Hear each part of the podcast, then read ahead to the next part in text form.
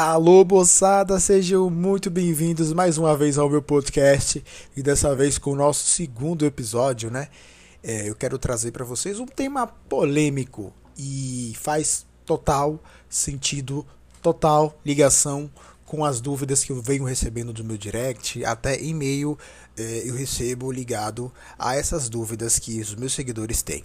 Eh, eu prometo ser muito reto com vocês com relação a esse assunto e eu tenho certeza que algumas pessoas vão se identificar. Eu venho notando que grande parte dos questionamentos que eu recebo né, de empreendedores que começaram agora, ou que já teve um negócio e, e deu errado, ou que relançou né, esse projeto, um erro comum de todos é que a maioria deles que vem me procurar é porque já vivenciaram um fracasso.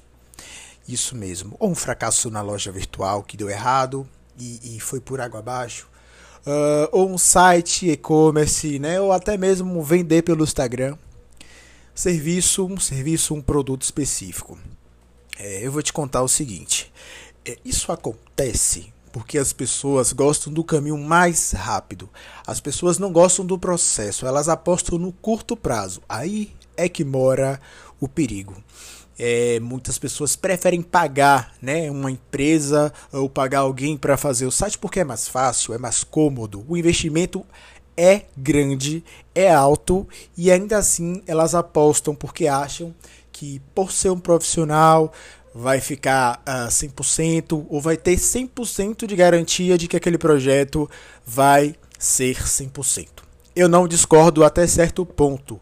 Você trabalhar com pessoas que sabem o que está fazendo, né? contratar uma empresa de ponta, eu concordo. Eu só discordo uh, do, do espaço que você tem que saber.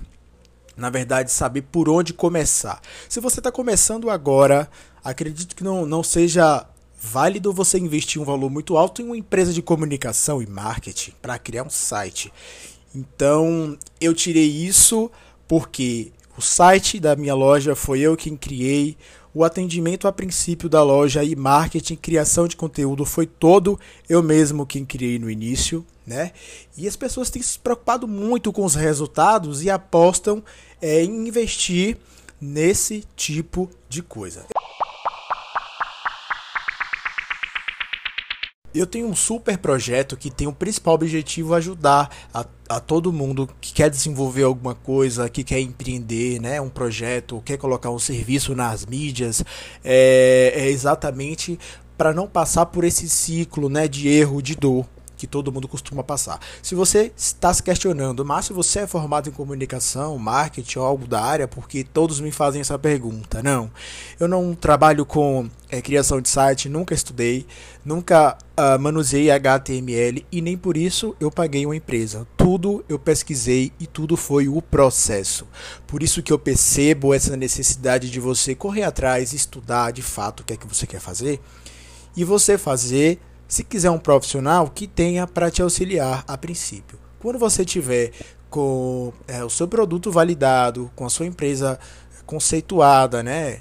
É, você contrata uma empresa para remodelar, uma pessoa que vai te assessorar e vai fazer os ajustes. É, eu resolvi falar sobre isso porque foram muitos questionamentos e a resposta é muito simples. Pode até doer, né, para alguns, porque vai achar que não é essa a resposta certa.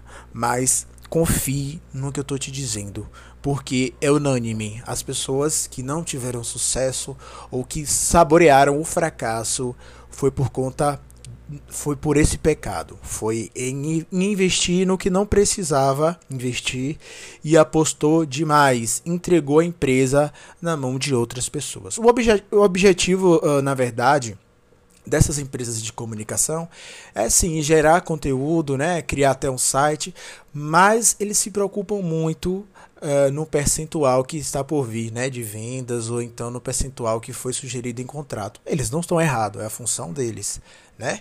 Então, eu estou sendo muito sincero para você que, que se você chegou até aqui, é óbvio que você tem interesse nesse meu conteúdo, né? E que sirva de exemplo.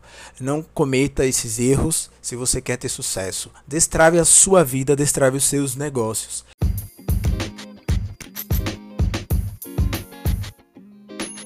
tenho uma frase que eu costumo sempre dizer é o seguinte: não entregue a sua, o seu sucesso à sorte, mas à determinação até a última gota de suor. O processo é doído, mas uh, o sucesso ele vem.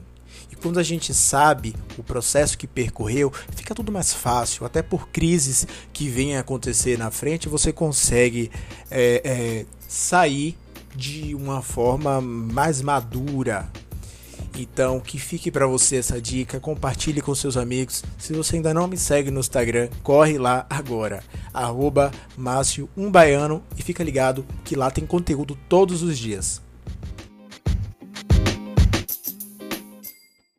E esse foi mais um podcast que foi gravado pensando em você que ama empreender e precisa destravar nos negócios.